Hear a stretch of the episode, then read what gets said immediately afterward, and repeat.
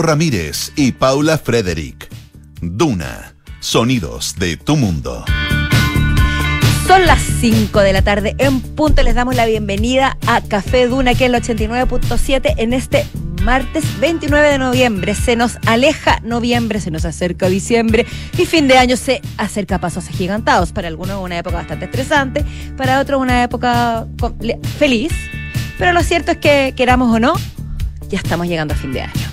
Ahora tenemos, según la Dirección Meteorológica de Chile, 23,6 grados, por lo que la temperatura podríamos decir que está bastante agradable luego de, los calores intensos de los que hemos sido testigos. Polito Ramírez, compañero de Mil Batallas, ¿cómo te encuentras hoy? Bien, muy bien. Bien, muchas gracias. ¿Tú qué tal? ¿Todo bien? Sí, estoy animada, ¿Sí? sabes que, sabes que haya bajado la temperatura como que me da más energía. Mm. Cuando hay demasiado calor, como que uno anda a solo Me gusta tu kimono. Si ando con un kimono floreado de una.cl, ustedes lo pueden apreciar. Si se meten Sí. a una.cl, si no, no lo verán nunca. Porque es una pieza Ah, única no. ya que es ropa usada. Ah, O ropa americana. ropa, ropa americana, sí. ¿Ropa de outlet? No, no, esa es otra. No, esta Esa ropa americana eh, de Oye, me tienda de olió, Provi. me olió que de la polar está complicada esa No, situación. no, ahí no me metan en eso. Yo no, no te consumo esos productos. ¿No? No, No, el- porque a mí la el- marca no me el interesa. A mí tampoco me interesa. O la sea, de marca, hecho, sí. si tiene mucha marca, ya me produce como una cierta reticencia. Sí, ojalá A mí. marca lo más chiquitita posible. Sí. Como que el hecho de que tenga alguna marca, hay gente que. Y, y No, lo no, respeto. le- Reconozco que no siempre fue así y alguna vez, no, Ya. no tanto mostrar la marca, pero sí tenía, había, tenía eh, eh, como la necesidad de cierta, de, de- de comprar, eh, básicamente en una tienda que tú no alcanzaste cosa que se llama Peval. no, la verdad no. Peval. Peval era, era lo más top que había en algún momento.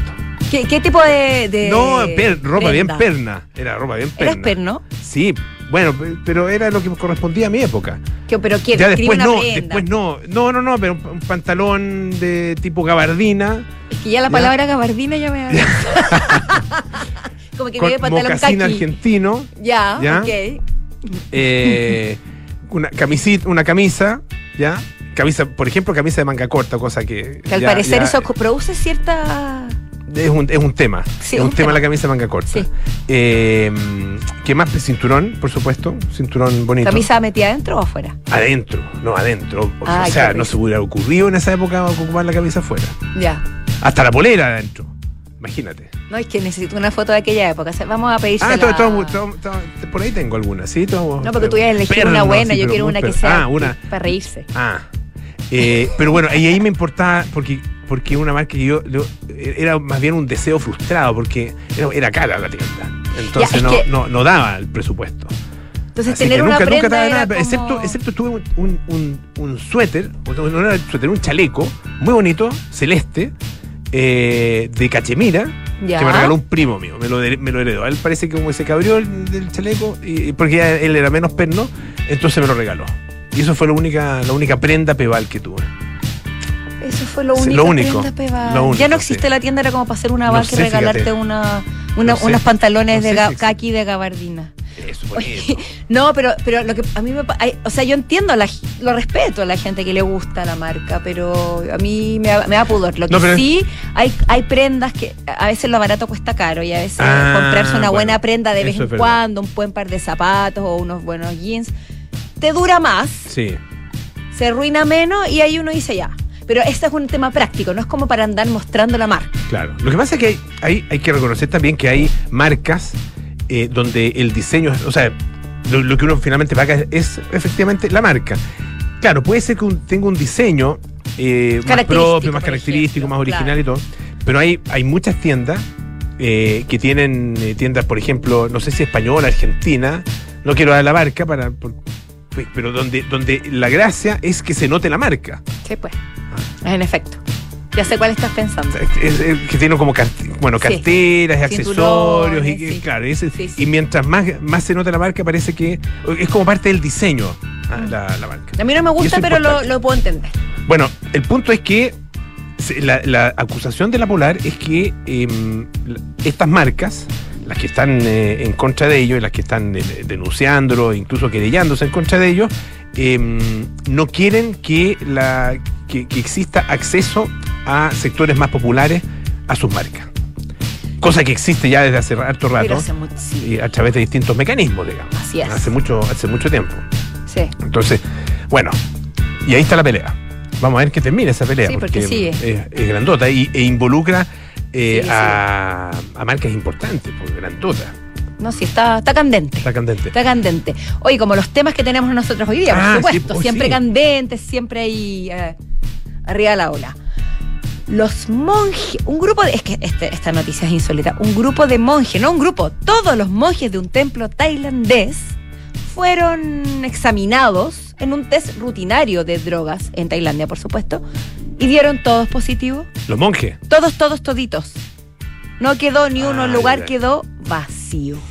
Así que vamos a contarles esta historia y qué pasó en el templo Sap Cassette Nok. Oye, y también vamos a hablar acerca de una protesta en eh. Argentina.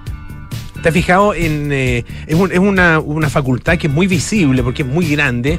Eh, no, no recuerdo exactamente, no sé si la Avenida Libertador, eh, por ahí, eh, me parece que Avenida no estoy bien seguro, que es la Facultad de Derecho de la Universidad de Buenos Aires. Aquí tiene una escalinata muy característica y unas columnas así como estilo romano ¿ah? Eh, o románico, no sé cómo se dice. Bueno, el, el tema es que hicieron ahí una, una protesta, una protesta feminista, transfeminista en realidad, y ha resultado muy controversial, por básicamente por la característica que, que adoptó esta protesta, que para algunos ha sido inadecuada. Vamos a hablar también de eso. Ah, está interesante. Hoy, por supuesto, nuestros infiltrados de día martes, Patricio Lascano, editor de ¿Qué pasa? nos va a hablar de las 250.000 estudiantes que van a rendir la PAES. Y vamos a hacer un poco un repaso del bachillerato, la PAES, la PSU, la PA, todas las veces que ha cambiado estas siglas, cuál te tocó a ti, cuál no te tocó a ti, cuál diste, cuál no diste, la historia de la admisión de las universidades, etcétera, porque es interesante saber por qué cambian, por qué cambian los nombres, por qué cambia todo. Y por otro lado, Claudio Vergara, editor de espectáculos, nos va a hablar de. Ay, suspiro. George Harrison, para algunos el Beatle más talentoso, para otros el Beatle más espiritual. Bueno, eso seguro, porque él introdujo la espiritualidad, la reflexión, eh, con gran énfasis en, en, en los Four Five. El- ah, los Four Five, cachete, cualquier Fab- cosa Fab dije, Four. los Fab Four. Y hoy se cumplen 21 años de su muerte. Así que vamos a repasar su legado y este Beatle que, no sé, depende, hay algunos que dicen que hay que elegir entre Harry, entre... ¿Y por qué hay que elegir? No, no, no, entre- eres de. McCartney o eres de John Lennon, pero Ah, también hay pero algunos... Lo es, como decir Rolling Stones o Beatles, que yo Claro, tampoco entiendo por qué hay que claro. elegir. O, o en mi época, Queen o Kiss. Ah, sí, eso no lo había pues, escuchado, sí, Queen o pues, Kiss. Queen o Kiss, claro. No, está de uno o de otro. Yo no sé por qué hay que elegir, pero hay algunos que son Harrison. Yo me equivoqué ahí al, al- al escoger porque me gustaba más Kiss. Es que me gustaba disfrazarme de Kiss. Pero por eso, pero a lo Eso mejor te podía gustar Kiss por una razón y Queen por otra. Probablemente no tanto musicalmente. Queen. Sí. Me cuesta compararlos, pero me, Sí, me eso- llama la sí, atención. no, no sé por qué razón eh, pasaron, por lo menos acá en Chile pasaron a ser eh, eh, a estar en disputa. Oye, eh, para la Pascua, ¿tienes planes o no? No, ¿No todavía para la no. Navidad? No, no, ¿No? tengo planes aún, como que se, se ha conversado, está ahí sobrevolando el tema. Porque. no, pero espérate, ya tengo armado el arbolito ¿En serio? y tengo mucha decoración navideña en mi casa. Así que eso te puedo decir que en mi casa el espíritu navideño ya llegó hace una Ya semana. llegó. Oye, bueno, Sí. tú sabes que el 24 cae sábado y el 25 cae domingo. ¡Fome! Fome. Fome. Fome. Sí. Eh, y bueno, eh, obviamente que ante esta realidad, ante esta realidad, eh, el diputado Eduardo Durán, diputado de Renovación Nacional, con el apoyo de algunos otros legisladores, presentó dos proyectos para declarar feriado el día 26 de diciembre, el día lunes 26 de diciembre, esto considerando, como decíamos, que el 25 cae domingo. Eh, para eso dice que son dos proyectos distintos. Uno de resolución, ah, y en esta resolución se hace un llamado al presidente para que considere que la Navidad es una fiesta familiar, una oportunidad para compartir y fomentar el amor, la paz y el respeto, un motivo esencial para estar en compañía de nuestros seres queridos. Es como el 16 de septiembre que se nos fue otorgado. Claro, claro. Porque en el fondo. Ahí estábamos cerca de un plebiscito. Pero de, pero de todas formas, se venían ahora, cositas. Ahora no hay. Sí, claro, ahora no hay, no hay eh, votos que ganar. no, pero ahora está la esta resolución. espiritualidad, la reflexión en familia, todo eso que tú Bueno. mencionabas recién. Dice que el proyecto de ley, porque esto era la resolución, hay también un proyecto de ley, eh, que busca modificar bla, bla, bla, bla, bla, bla, bla. Ah, la, la norma que declara el 17 de septiembre como día feriado cada vez que el 18 y el 19 coinciden con sábado y domingo, respectivamente, y también el 2 de enero, cuando el día 1 recae el domingo, que es lo que va a pasar también este año. Por lo tanto, el 2 de enero va a ser feriado, el lunes 2 de enero. Maravilloso, Ya. porque yo creo que para el año nuevo incluso es, es más. ¿Más Por un necesario? tema práctico. ¿Es más necesario para el año nuevo? Sí. No, no sé, pero la gente tiende a alargar más la celebración. Sí, desde- es- es Yo verdad. no, Desde hace un particularmente. tiempo, en mi casa, en mi, más que mi, mi familia, En tu núcleo familiar. mi núcleo, eh, como que se ha, eh, se, ha convertido más festiva la Navidad que, la, que el Año Nuevo. Sí. Más de carrete, incluso. Ah, sí. interesante. incluso. Claro, porque, porque ya hay pocos niños. O sea, no hay niños, excepto, claro, hay uno Sí. chiquitito, cinco años. Lindo. Eh, pero no siempre está en esas celebraciones. Y eh, entonces, como que se, se convirtió en carrete la cosa. Pero Sí, cosa entretenido el carrete navideño. sí. Porque además que uno está con todas las lucecillas, las canciones, los regalos, el amor, como que aflora el amor. No, a veces queda la embarrada las familias también. embarrada. Pero cuando la cosa está bien, hay mucho Lo que pasa es que no hay que hablar cosas importantes en la Navidad. Mm, Ese es, no. ese es el punto. No hay que hablar nada. En, en- en familia no hay que hablar nada importante. Hay que hablar tonteras nomás. Cosas livianas, cosas superficiales. No, no entrar en Honduras. Porque cuando se entra en Honduras, ah, la cosa se pone compleja. Sí, ¿para qué sacar los Difícil, trapitos? y Sobre todo en, en grupos ampliados. Yo re- me acuerdo cuando chico, eh, algunas eh, fiestas de año, de año nuevo, pero so- sobre todo de Navidad, que terminaban mal. Sí, no, Porque la gente se empezaba como a sincerar y incluso hacían, alguna vez recuerdo en mi familia, hicieron una especie como de dinámica. En mi casa igual. Que hable cada que hable uno, el que día más importante de su vida y que la embarrada. Ah, imagínate, imagínate con algo que puede ser tan insulso como eso. Metieron sé, el, no, el dedo en la llaga. Claro. Bueno, eso es un gran material para películas. Se Sí, ha dado en pues, es muchas películas que terminan en la cena navideña. Pero a mí, por ejemplo, prefiero la Navidad que el Año Nuevo. El Año Nuevo lo encuentro sobrevalorado y esa necesidad como de carretear y de amanecer y de que sea la mejor fiesta del año, siempre la boicotea. Yo creo que hay mucha gente que me está escuchando que está de acuerdo conmigo, porque he escuchado a Yo estoy de acuerdo. personas, ¿viste? Ya, me parece. Oye, hablemos de La Roca. Me cae bien La Roca, fíjate. Estamos hablando del actor Dwayne Johnson, más conocido como La Roca, que tiene esta apariencia ruda, grande, intimidante, bla, bla, bla. Pero para el parecer tiene su corazoncito. ¿Has visto el brazo, el cuello de la roca? El brazo que tiene de Sí, por eso te digo, intimida. O Sí, sea, impactante. Está bien. Sí, bien la intimidad. intimida muy bien, que una sí. palabra que me cuesta. Ya. En fin, ese es otro tema. Pero sí, intimida, pero es, es como es como tiernucho. Sí, y, y tiene buen sentido del humor Tiene buen y sentido hace del buenas humor. comedias. Sí. Así que no hay que guiarse por las apariencias. Bueno, ¿qué hizo La Roca o Dwayne Johnson? Un gesto que le ganó por su. Se ganó, con esto se ganó más el amor de sus seguidores en todo el mundo. Fue a una tienda en. Espera, ¿dónde, dónde era la tienda? En Hawái, un 7-Eleven. Para, rega- para devolver de alguna manera eh, los sneakers que él se había robado durante su juventud. ¿Por qué? Porque él contó que durante un tiempo, cuando él tenía 14 años y estaba pasando penurias y, y- tenía que prepararse y qué sé yo, ir al gimnasio, estaba realmente sin ningún peso, todos los días iba a est- un 7-Eleven y se robaba un sneakers. Todos los días. Seguramente era como su alimento. Niños, no hagan eso, ah, pues aunque No, la roca lo haya hecho en su, en su infancia o en su juventud, en realidad, no lo hagan ustedes. Bueno, y- eso es robar. Eso es robar, o sea, primero por Eso un tema robar. valórico porque es robar y segundo porque si es que después les baja el arrepentimiento van a tener que pagar mucho dinero porque lo que Sí, hizo pues. La Roca fue que compró todos los sneakers que habían en el 7-Eleven. Todos los que había. Todos los que había. ¿Y Todo el stock. ¿Y cuánto le salió? Es que eso es lo que estoy buscando. Eh, Yo no, no sé si será. Yo escuché, lo que pasa es que lo vi, la, vi en una nota de, Sí. de la tele, en, Sí, en- y aquí de ya la no- tele no me gringa, aparece. hablaba como de 300 dólares. bueno, es Como probable. 300 dólares en, eh, en puros sneakers. Porque es un producto muy popular, por ende harto stock. Había harto, había un stock importante, sí. Pero no solo pagó los sneakers que habían en el local, sino que además les pagó la cuenta a todas las personas que estaban comprando en ese momento. no te creo. Como, eh, eh, eh, sneaker para todos y yo les pago la cuenta. This is on me, como dirían en las películas. Buena. Así que se reivindicó, se sacó fotos con los vendedores, lo subieron, por supuesto, a su Instagram y tiene eh, más de 380 mil me gusta. As- no, miento, más de 1.380.000 me gusta, por supuesto. Así que le devolvió la mano con creces a lo que él hacía en su juventud. Mala Y cosa, además mala cosa, reconoció- que era ladrón. O sea, que roba, no sé si era ladrón, que, había robado sneakers. durante un año sistemáticamente. ¿Has robado algo, no? Sí, cuando tenía como ocho años robé una caluga en una farmacia, no, más chica. Y mi mamá me se dio cuenta cuando yo estaba, esas típicas calugas café con el papel transparente. Ya.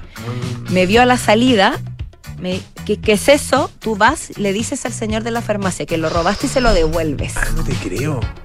Hola, mi hija le quiere decir algo. Me robé su caluga, señor. Sí, fui yo. Oh. Recuerdo, tengo ¿Y, grabadísimo el y momento. cuánto, ¿Y qué edad tenías? No sé, pues siete años. Ya. Mira, Eso. Oh, la media confesión. la media confesión. Pero no, lo- pero no le voy a ir a comprar al señor todos los calugones de su farmacia porque no. No, no voy a No, porque además lo devolviste, ya lo devolviste. Sí, sí. sí. sí, Estuvo bien, la- estuvo bien tu mamá en, eh, en darte Sí, pero ipso facto, a la robé- salida. del tenía, había un álbum que se llamaba Soho Color, ¿ya? Hace muchos años. Y eh, álbum no solo tenía láminas, sino que tenía unas, que eran como unas chapitas, unas, como, como imagínate unos, eh, como una moneda, pero mucho, pero más plana, digamos, y que tenía la, tenía un animal en- en- eh, encima. Ya. Entonces uno jugaba con estas chapitas, y- y como que las tirabas así y, y había que dar la vuelta, que, igual que como se jugaba con las láminas, con los, con los bonitos. Y le robé una a un amigo. O sea, le Le robaste a un amigo. Le robé a un amigo. Sí. Tenía harta. Tenía harta este gallo. No, Ahora, esa eso es la clásica eso- no, no, no, no, no, no, lo estoy justificando. Tenía harta, se lo robé y me sentí tan mal que se la fui a devolver. Pero no le dije te la robé, sino que tuve que buscar subrepticiamente el momento para pu- meter la chapita donde, donde, de donde la había sacado para que él no se diera cuenta. ¿Y alguna vez se lo confesaste? No, nunca se lo confesé. Debería. No, lo a diste esta mal. altura, pero ya lo estoy confesando públicamente. Sí, ojalá Ya esté con eso escuchando el basta. amigo para que eh, entienda lo que pasó. Quizás por unos momentos estuvo desesperado buscándola. No, no quería, no, porque tenía mucha. No, sí tenía mucha. Ya, pero lo lindo, lo lindo es que nuestras dos historias terminan en redención. sí. De alguna u otra manera. Sí, pero a ti te obligaron. Yo lo hice, yo lo hice de cargo de conciencia. No sé qué es peor en realidad. Pero no viste la cara. Porque uno roba y además diste tiene la cargo de conciencia, sufre el doble. Pero no, no, no, es verdad, no di Sí, la que ahí cara, no equilibramos. Sí, sí, no, ahí no equilibramos. Oye, eh, cara de Leviñe. Mm. Cara de Leviñe, no, es una, no es que tenga cara de, no, se llama cara. La, actriz, modelo, modelo sobre todo. Fíjense que eh, participó en un eh, documental hecho por la BBC dedicado al sexo.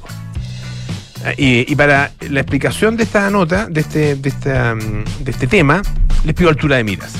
A que tenga altura de miras al escucharlo. Sí. Ah, Como siempre decimos, si usted va en, eh, en el auto con los niños en el turno, ah, eh, bueno, Tome sus propias medidas. que esos- consideren hay- hay- necesarias. hay- sí, usted, usted eh, métales con besos o cambie la, no, no cambie la radio, no quédese aquí porque el, el tema le va a interesar. Pero a una persona por, por el hecho de hacer turno no significa que no le interese los temas de sexo. O sea, A lo mejor no no es- a lo mejor no es el momento adecuado para escucharlo, pero Ojalá no se anule eso por el hecho de hacer turno. Sería terrible. es terrible, po, Sí. terrible, sí. Y No por lo- último, lo- les interesará por curiosidad. por curiosidad. Bueno, Cara de Levin donó su orgasmo a la ciencia. Igual se dio color. Pero, bueno, sí, pero déjame contarte. En esta producción que se llama Planet Sex, o sea, Planeta Sexo, eh, esta modelo, actriz inglesa, eh, visitó un hospital en Alemania y donó una muestra de su sangre antes y después del el clímax. ¿Ya? Eh, para averiguar, bueno, efectivamente, qué producía en la sangre el tener un orgasmo, que produce, digamos, la química corporal de una persona. Dice que esto se mide a través de ni- del nivel de endocannabinoides en el sistema. Mira esa palabra, no la había escuchado. Mira, tampoco. Dice que es una sustancia química que se ha demostrado que promueve la relajación y reduce la ansiedad. Bueno, se entiende. Oye, está la palabra cannabis entre medio. Sí, está la palabra que sí, Curioso. es verdad.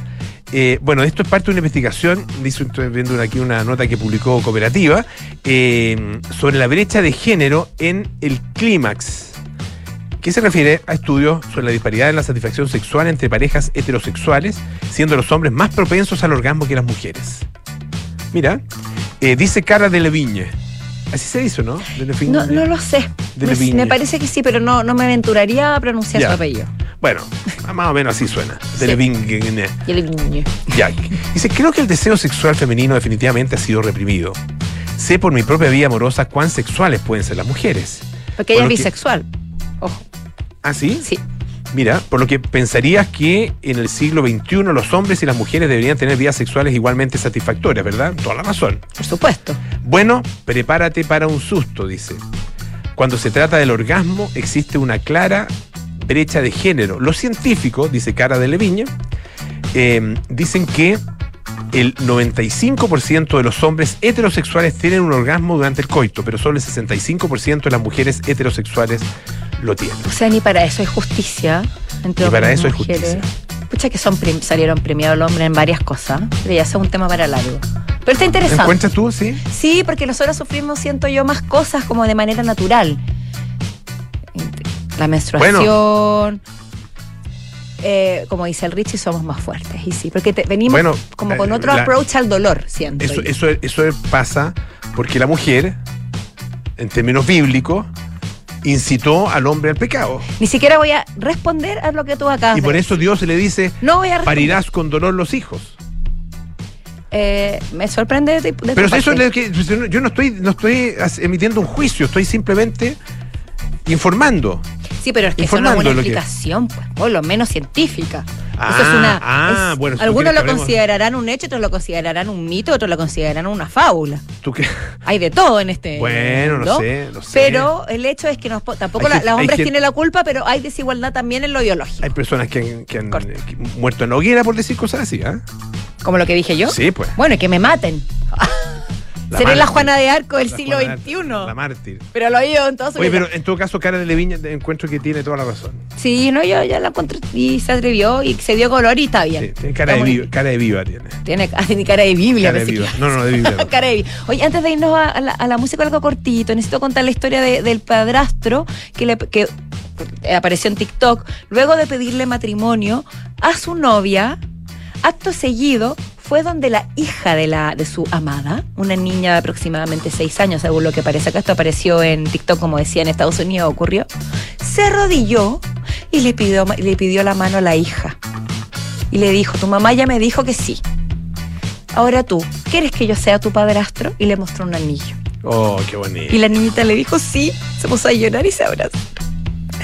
Solo quería Sí, contarlo. Es que bonito. Oye, la escena es preciosa, estaba mirando, no la había visto. Qué bonito. Porque, claro, pues, estás, te estás casando con la familia, estás tomando un rol importante, estás paseando a ser parte de su vida y también tienes que escuchar lo que los niños piensan al respecto. Bonita Así que para terminar el, el- el segmento, quería contar una historia linda para que terminemos con el espíritu en alto. Eso. Oye, escuchemos a Arcade Fire, ¿te parece? Esto se llama Sprawl Second. Sí, es que amo esta canción. Oh, entre paréntesis, Mountains Beyond Mountains.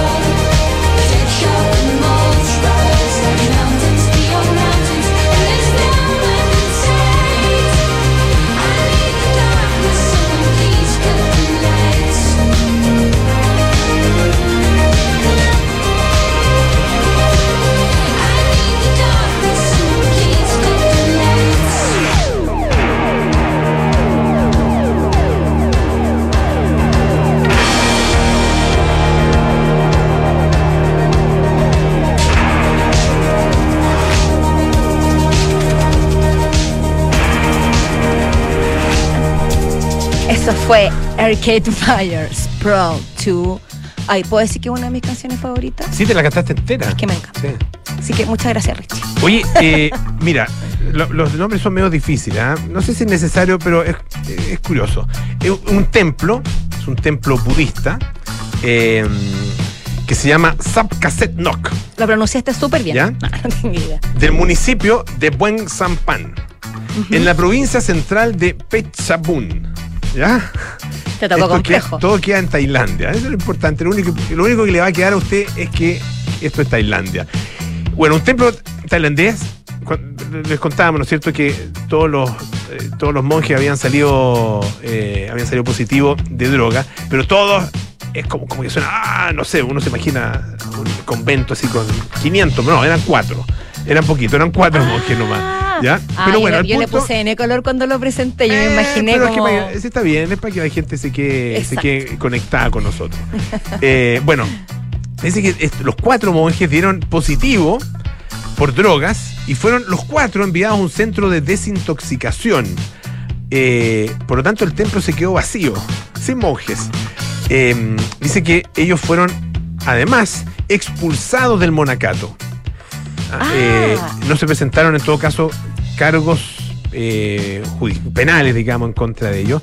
Y esto provocó que justamente se haya quedado vacío mientras las autoridades religiosas envían a más monjes para poder vigilarlo. Y dice esta nota ah, eh, que tiene que Tailandia tiene un grave problema de drogas, principalmente debido a la metanfetamina. Y esto ha peorado eh, desde que ocurrió el golpe de Estado en, en Birmania, en Myanmar. Ah, o sea, ¿dieron Eh, positivo a donde posee- metanfetamina o no, o no lo especifica? Mira, eh, no lo especifica. Ya, No lo bueno. especifica, sí.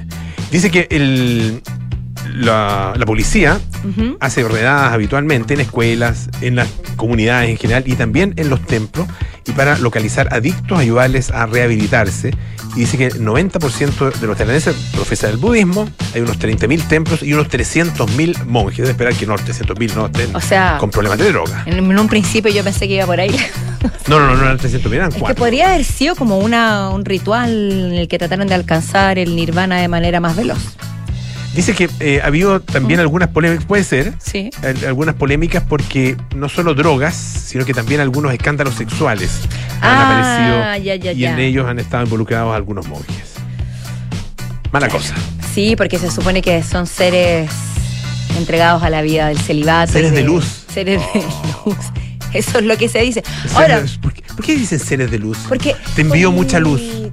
Porque la luz es lo contrario a la oscuridad, es lo bueno y lo malo, la iluminación Ya, y la, es pe- y una la metáfora, penumbra. es una metáfora. Yo creo que es una no, penumbra. me imagino que es una No, pero que hay gente que. O sea, una penumbra, una metáfora. una metáfora. Claro, porque al final la luz es, es un símbolo universal de la bondad y de la, y de la iluminación. Sí.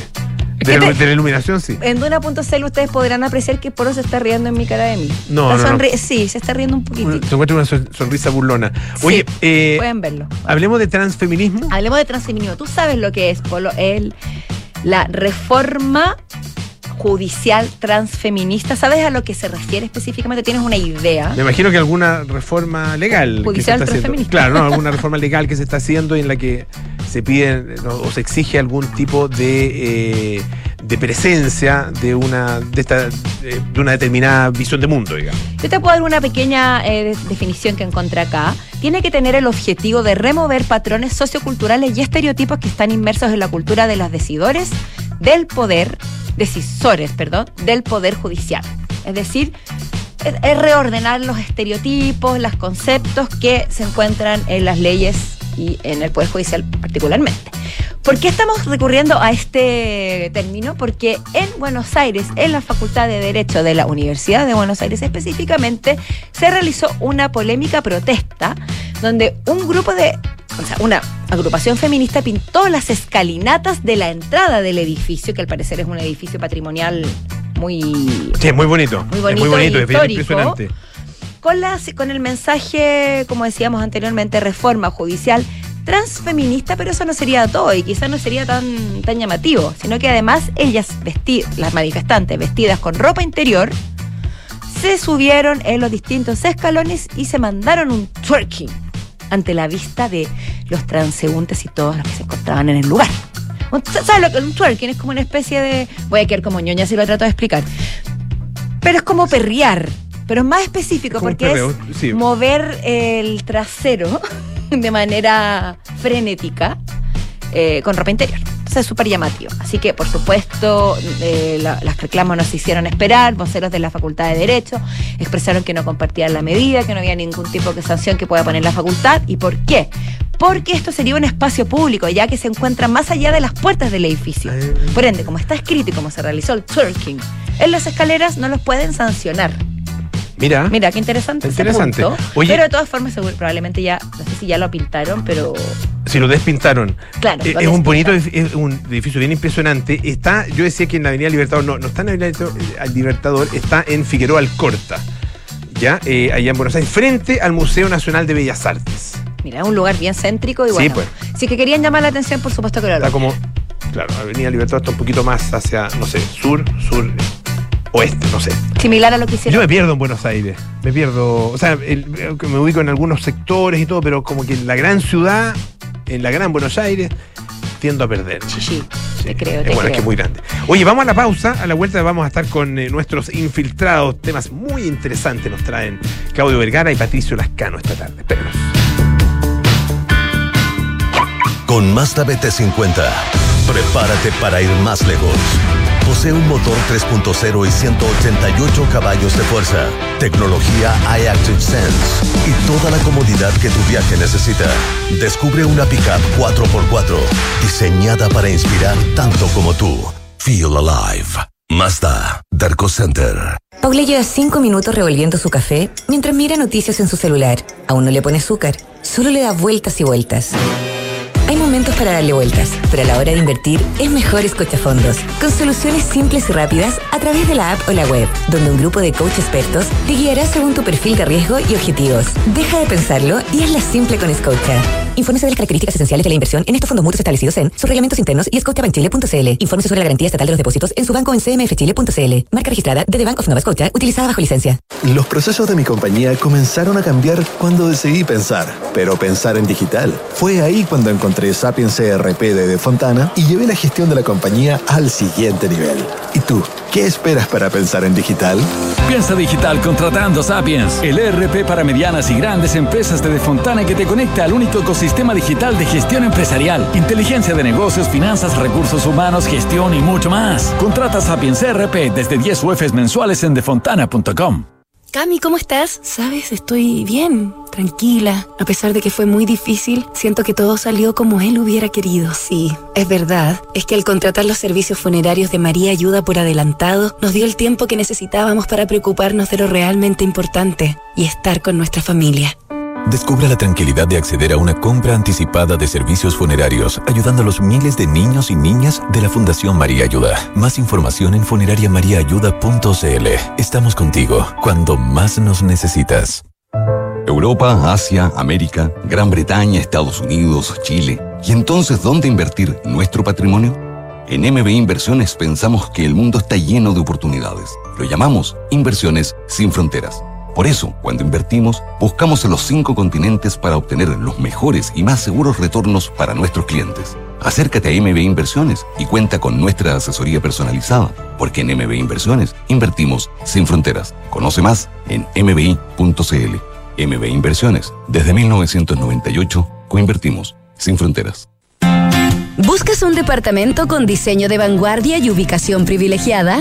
Casa Bustamante de Inmobiliaria Hexacón es lo que estás buscando, con departamentos estudio, uno y dos dormitorios. Ubicado en Avenida Bustamante 1007, edificio Casa Bustamante es parte de Smart Invest de Hexacón, el nuevo canal de inversionistas. Conéctate a tu ciudad y conoce más en www.hexacon.cl. Diseñamos el primer automóvil de la historia. Redefinimos el concepto de lujo. Convertimos la seguridad en un estándar para toda la industria. Hoy llegamos con el mejor de los mejores en su versión eléctrica. La electromovilidad ahora tiene un Mercedes-Benz. En Sonda, trabajamos para que disfrutes tu vida impulsando la innovación y el desarrollo de soluciones que acompañen la transformación digital de las organizaciones de hoy.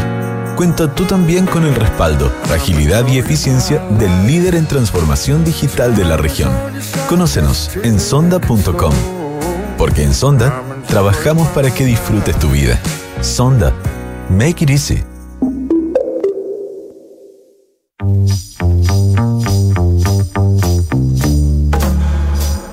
Son los infiltrados en Café Duna. Son las 5.37 de la tarde y seguimos aquí en Café Duna con nuestros infiltrados. Día martes, Patricio Lascano, editor de ¿Qué pasa? Claudio Vergara, editor de espectáculos de La Tercera. Sean ustedes muy bienvenidos.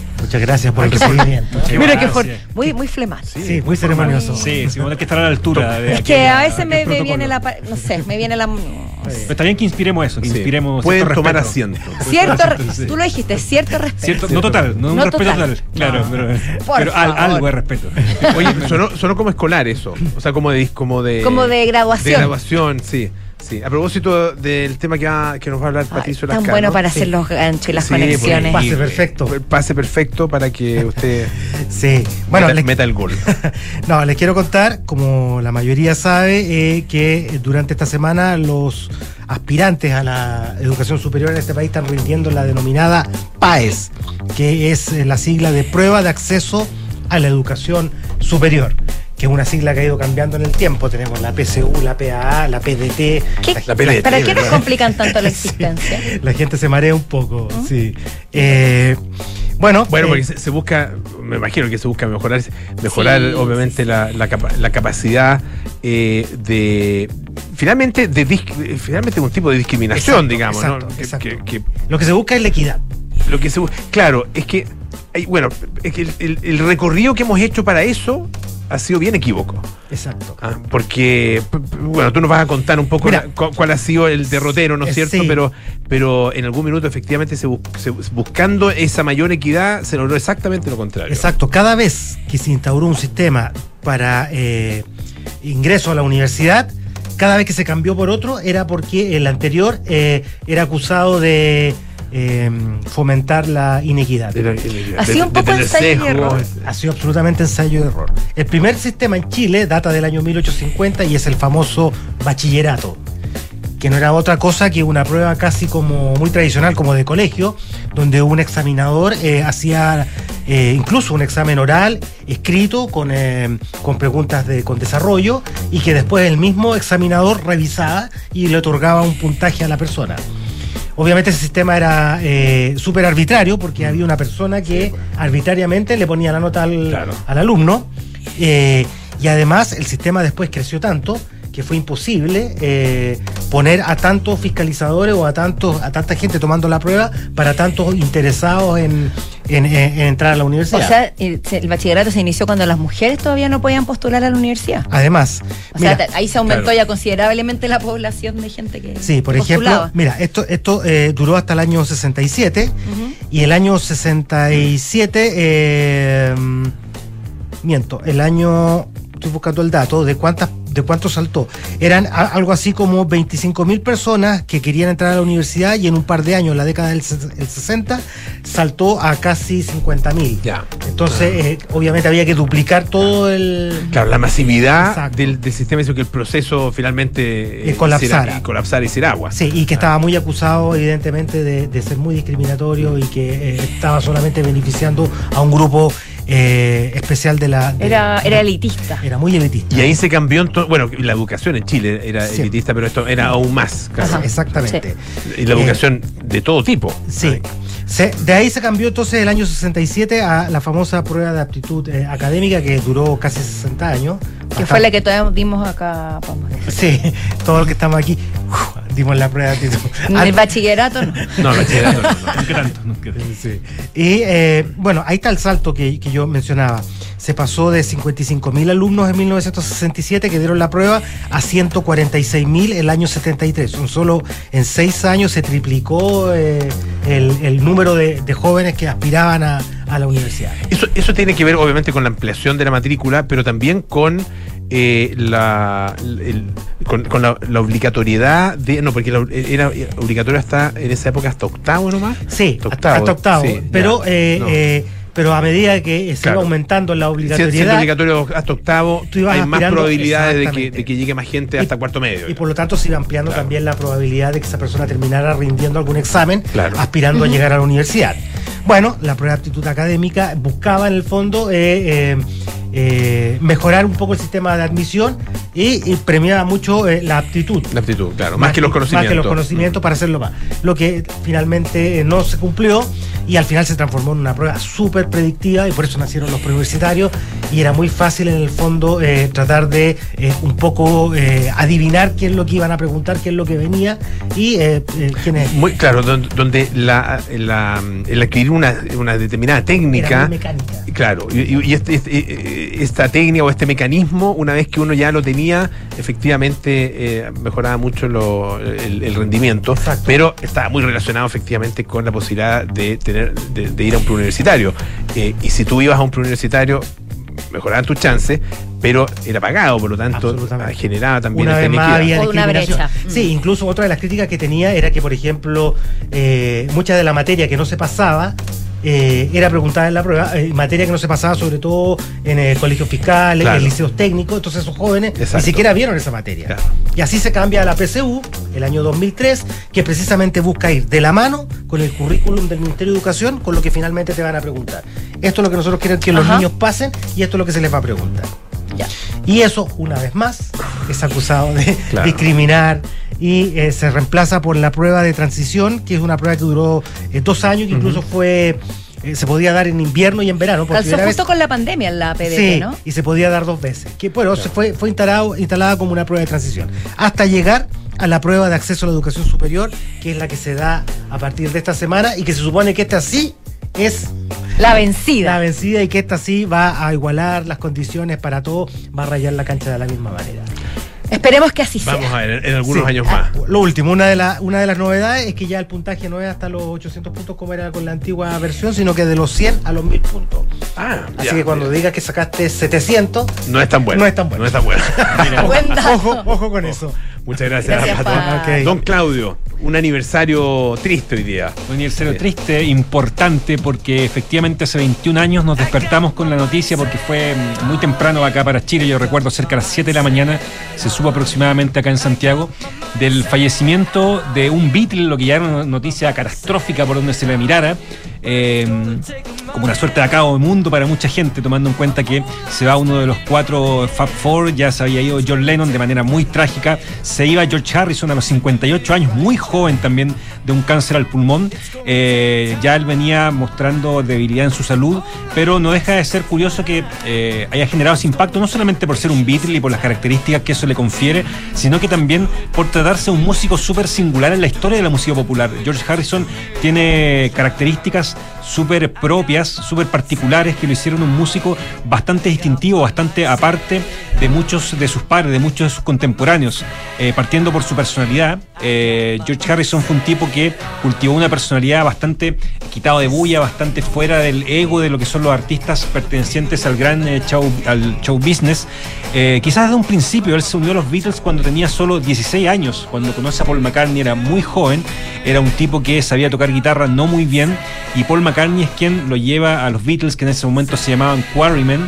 Eh, y John Lennon no se convence tanto de este pequeño que además le, le- impedía viajar, si ellos querían viajar era un menor de edad, tenía una serie de características bastante singulares y desde ahí George Harrison crea una personalidad que con el tiempo fue mostrando algo eh, súper particular, una serie de atributos que eh, yo me atrevería a decir que lo hacen un tipo eh, único. Por ejemplo, el año 65 es eh, el primero de los Beatles que llega con una nueva mirada de la música en incluir nuevos instrumentos a la banda.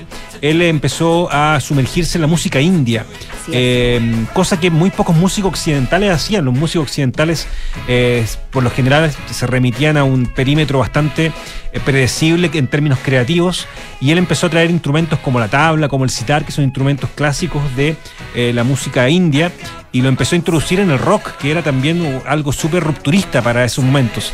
Eh, después Paul McCartney se vinculó a la música clásica, John Lennon a la música experimental, pero el primero que genera esta este vuelco, esta ruptura, es eh, George Harrison. Con su relación, perdón, con Ravi Shankar. Con, con Ravi Shankar, exactamente. Eso fue clave. Claro, un maestro de la música india, de quien eh, George Harrison se fascinó, se sintió completamente enamorado en términos artísticos. Eh, y después eh, el sitar y este sonido propio de la música india aparece en los discos de los Beatles en canciones como, como Norwegian Good eh, o Love You Too, también parte del disco Revolver. Eh, por tanto, bueno, eh, el aporte fue fundamental. Y después George Harrison eh, empieza también con una, eh, con una serie de rupturas dentro del propio seno de los Beatles.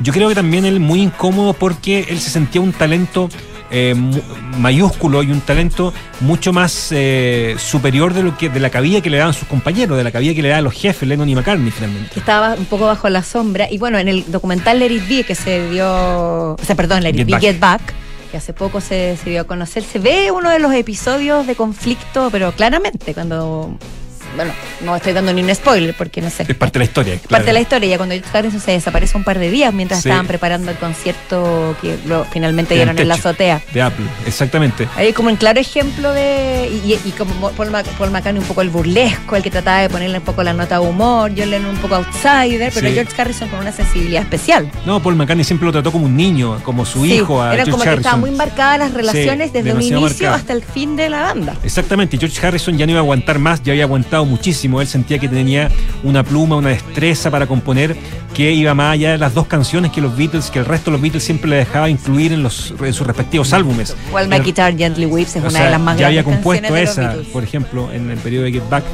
Eh, había compuesto Taxman, eh, había compuesto un montón de otros temas eh, sublimes. Y él sentía que podía dar mucho más y que ni Lennon ni McCartney lo dejaban, en particular McCartney, que era como el jefe de los Beatles, dinámica que se ve muy bien en el documental Get Back de Peter Jackson. Y ahí efectivamente George Harrison se va durante un tiempo, él renuncia a la banda, dicen si quieren me voy, me voy ahora, el resto de los Beatles bromean con el reemplazante, pero George Harrison no se hacía problema, era un tipo que estaba más allá, pese a ser un tipo que el otro documental después como el de Martínez Scorsese, a que Muy es bueno. Living in the Material World, que por ahí están en algunas plataformas, hace un tiempo estaba en Netflix, no sé si todavía sigue. eh, lo muestra como un tipo bastante pagano. Sí, eh, George Harrison finalmente era un tipo que no estaba ni ahí con, con muchos. Eh, con muchas obligaciones de la fama, con muchas obligaciones, y se va de los Beatles finalmente año- ese año, el año 69, y lo tienen que convencer para que vuelva, lo tienen que convencer para que finalmente él restablezca sus relaciones con el resto. Eh, por tanto, George Harrison siempre fue un tipo que encontraba que no era necesario formar parte de un grupo para ser eh, muy famoso. Él es el primer Beatle que lanza un disco en solitario, el disco Wonderwall, que es un disco del año 68, cuando los Beatles estaban haciendo el álbum blanco, estaban haciendo discos muy celebrados de su, de su obra. Él es el primer Beatle que demuestra que se pueden hacer cosas en solitario, que se puede ir más allá del núcleo creativo, del núcleo como banda. Por tanto, es un tipo que, insisto, demostró muchas cosas más que Lennon y McCartney, que yo creo que con el tiempo ha sido eh, revalorizado, con el tiempo se ha revitalizado su legado y solamente quizás con el paso de los años, con su temprana muerte también, se le ha visto como un tipo profundamente valioso a la par de, su, de las otras dos leyendas con las que trabajaba. Siento que su música ah, también con el tiempo, no quiero decir envejecido, pero sí la perspectiva le ha dado la razón. Sí. Y, y la- y las canciones también se transformaron en algunas en hit y otras en tesoro, bueno, lo que hablábamos ah, fuera del aire, digamos, eh, el disco All Things Must Pass Sí. y los Early Takes y tantos otros que son tesoro Invaluable. invaluable. No, yo creo que la música de George Harrison ha envejecido muy bien y, y ha, y ha- y ha tenido una, una, una suerte de revitalización porque finalmente sus discos solistas son muy buenos, trabajados con Phil Spector, eh, con el propio Ringo Starr, All Things Must Pass, que es eh, su primer gran disco solista, un disco triple. Ahí aparecen Leon Russell, aparece eh, Phil Collins, aparece Ringo Starr, también aparecen un montón de otras estrellas. Por tanto, sí, la música de George Harrison, él se esmeró mucho en hacer discos solistas donde él finalmente, como una suerte de revancha, demostraba que todo lo que hizo los Beatles podía tener una cabida. Y él finalmente, a partir de su carrera solista, le demostró al resto de los Beatles que sí podía hacer música, que sí podía hacer música a la altura de ellos. Y a mí me parece que los discos de Harrison están a la altura de lo mejor que hicieron los Beatles como solista, mucho más que muchos discos de Lennon, por ejemplo, que tiene una trayectoria en solitario bastante irregular. Eh, cortito, antes de, irnos, eh, tú mencionas Living in the Material World de Martin Scorsese. según lo que estoy viendo acá, está en Amazon, en Apple TV y en Hulu, pero yo creo que probablemente ya hay que arrendarlo. Pero lo, recomiendo encarecidamente porque es un Gran recorrido por la vida de George Harrison que te permite una inversión total en su En su legado. su obra. Totalmente. Claudio Vergara, Patricio Lascano, muchas gracias por estar esta tarde vemos, aquí en chao. Café Duna. Nos vemos. Nos vamos. Así es, homenajeando al gran George Harrison. Nos vamos, pero mañana miércoles nos volvemos a encontrar a las 5 de la tarde. Ahora viene Enrique Quique va con las noticias y luego Polo Ramírez, aire fresco. Hasta mañana.